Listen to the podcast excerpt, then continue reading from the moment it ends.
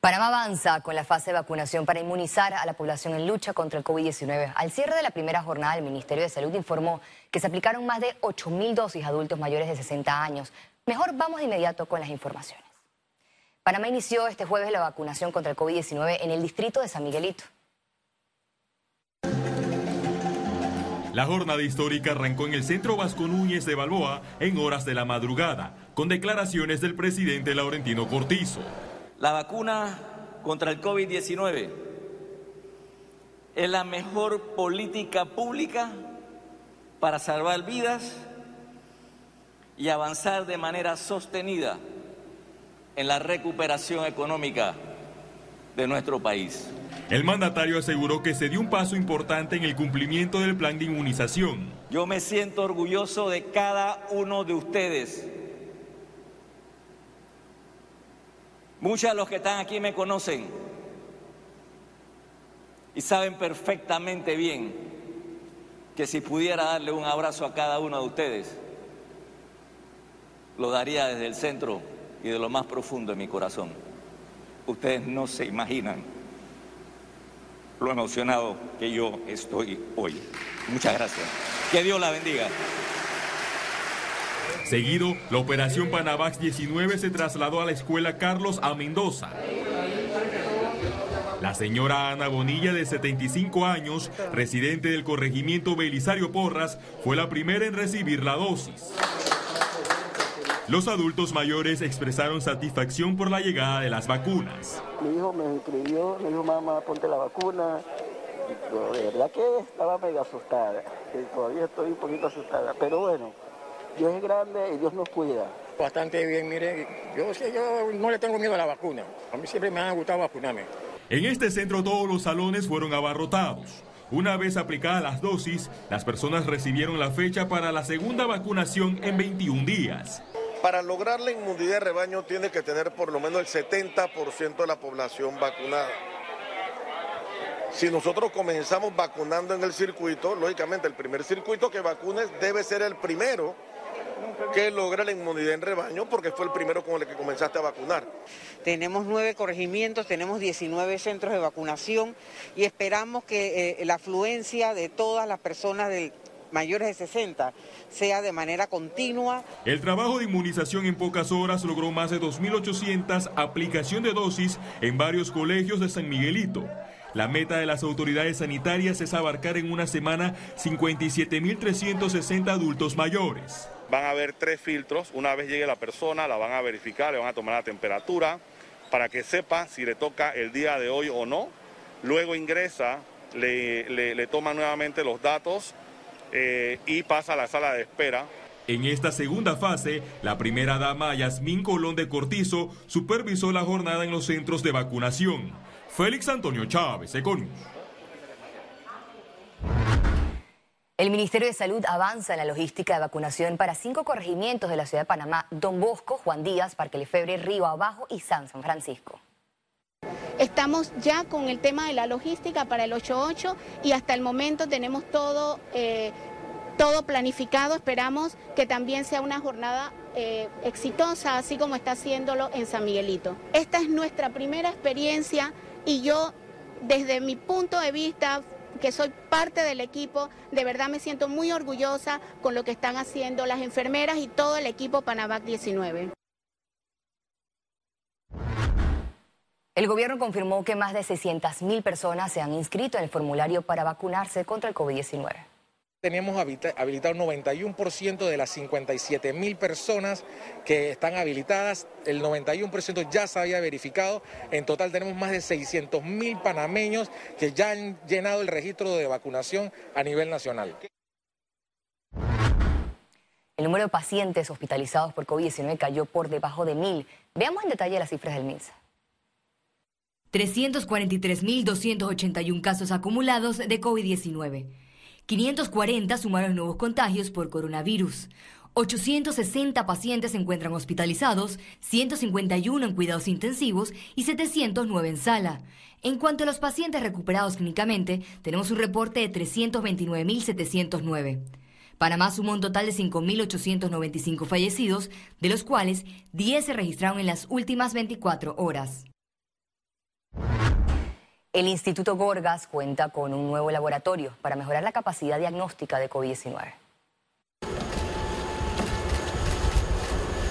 Este jueves inauguraron el laboratorio modular Instituto Gorgas COVID-19, que cuenta con sistema automatizado para mejorar la capacidad diagnóstica de COVID-19 y otros virus circulantes en el país. Ustedes dicen, sí, hicimos un laboratorio COVID. ¿Y qué pasó cuando pase el COVID? ¿Qué hacemos con él? ¿Lo demolemos? Este laboratorio, que básicamente es un laboratorio de biología molecular, servirá en un futuro para, vendrán otras pandemias o simplemente para hacer diagnóstico, ya sea de carga viral de VIH, de virus del papiloma humano, de otras enfermedades como hepatitis. La donación de la estructura estuvo a cargo de Cobre Panamá. La inversión de este de aquí fue 96.450 dólares, pero sigue, es un convenio que haremos de 100 mil dólares al año donde no solamente sean en infraestructura, pero también en estudios científicos. El laboratorio cuenta con un cuarto de reporte de resultados, un área de pruebas de reacción PCR con opción manual y automatizada y una sección de extracción. Además, tiene la máquina robotizada Panther con una capacidad de trabajo de 750 muestras en 16 horas. El Gorgas espera entregar en mes y medio el resultado de un estudio sobre si una sola dosis de vacuna es suficiente para pacientes que tuvieron COVID-19. Que las personas que le da COVID, cuando lo vacunan, es como si fuera el refuerzo, es como si fuera la segunda dosis. Entonces, levantan incluso más cantidad de anticuerpos que si le pusieran las dos dosis. Así que la persona que le dio con una dosis queda muy bien protegido. Ciara Morris, Econews. Ya hay países, ya hay... Cambiamos de tema, ya que Mayra Inés Silvera renunció al cargo de directora de la Secretaría Nacional de Niñez, Adolescencia y Familia. La salida de Silvera se da en medio del escándalo por las denuncias de abusos psicológicos, físicos y sexuales hacia menores en albergues. En su carta justificó que fue por razones de índole personal y profesional. En la Asamblea Nacional las reacciones nos hicieron esperar por parte de las diputadas que destaparon el informe con las irregularidades. La ciudadanía espera respuesta, espera justicia. Eh, sentimos que es importante que la persona que asuma el cargo de director o directora del CENIAF venga comprometida, no solamente con atender los asuntos pendientes en materia de albergues, sino en materia general de protección a los derechos del niño. Nos sorprende igual, yo amanecí leyendo esta noticia muy lamentable. El día de ayer eh, iniciamos pues eh, las consultas ciudadanas y a través de las diferentes organizaciones sobre la importancia de la ley de protección de niñez. Fuentes a este medio confirmaron que la funcionaria fue obligada a abandonar el cargo luego de varias semanas de intensas protestas en las inmediaciones de la institución.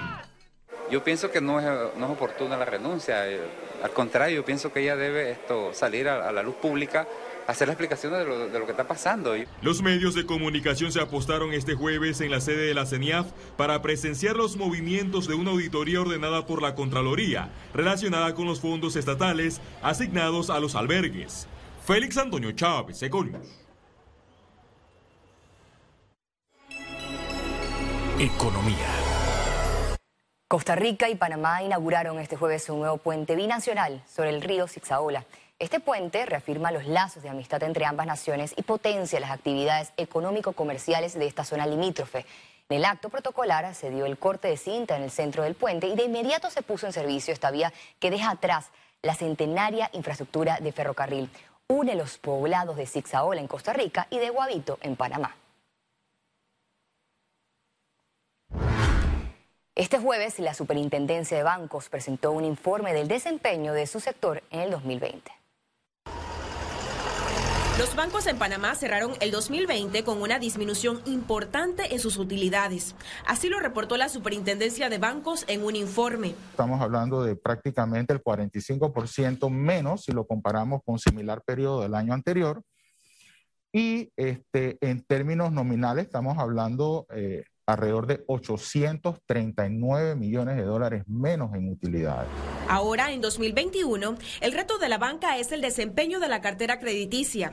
Esto por los saldos de los préstamos modificados a clientes por pandemia. Eh, es una de las tareas principales que tenemos eh, en el 2021, el seguimiento que le estamos dando no solamente al monto de un poco más de los 23 mil millones de dólares que hay en cartera modificada, sino también al comportamiento de pago que está generando esa cartera. Es decir, Tampoco es, es, correcto eh, entender que los 23 mil millones de dólares no, no están generando algún tipo, digamos, de ingresos. Sí están generando ingresos. Los bancos registraron 63.5% en su índice de liquidez legal en 2020. Ciara Morris, Econews. El banco hipotecario maneja 40% de morosidad por pandemia mira que, la, recaudación evidentemente se ha visto afectada porque hay una ley de moratoria, hay una pandemia, hay muchísimas familias que, se han visto afectadas, pero mira que solamente un 40% quedó la recaudación. Evidentemente nos ha hecho una merma, pero no se ha caído tan catastróficamente como se, se aspiraba o se pensaba que podía ser. De hecho, los al panameño le gusta pagar, y lo hemos dicho siempre, el panameño está pagando. Eh, sobre todo ahorita que estamos eh, haciendo las citaciones eh, a nivel nacional, para poder hacer todo el tema de la actualización y los censos que estamos haciendo. Aquí estamos teniendo filas en el banco hipotecario, las personas que quieren venir a actualizar sus datos. El Ministerio de Trabajo informó que se han registrado más de 9.000 despidos tras la reactivación de contratos. Nosotros establecimos un registro a nivel de plataforma y de estos 128 mil contratos que hemos podido esto, realizar reactivación, tenemos alrededor de unos 9.600 eh, eh, despidos que han sido registrados por diferentes causas. Eso sí, hay eh, mutuos, mutuos acuerdos, hay despidos justificados, hay eh, personas que han salido porque se ha vencido su contrato, tienen tiempo definido, un término, y hay renuncias de, algunas, de algunos de los trabajadores y al regreso, internacionales. Y recuerde, si no tiene la oportunidad de vernos en pantalla, puede hacerlo en vivo desde su celular a través de una aplicación destinada a su comodidad. Es Cable Onda Go, solo descárguela y listo, ya venimos.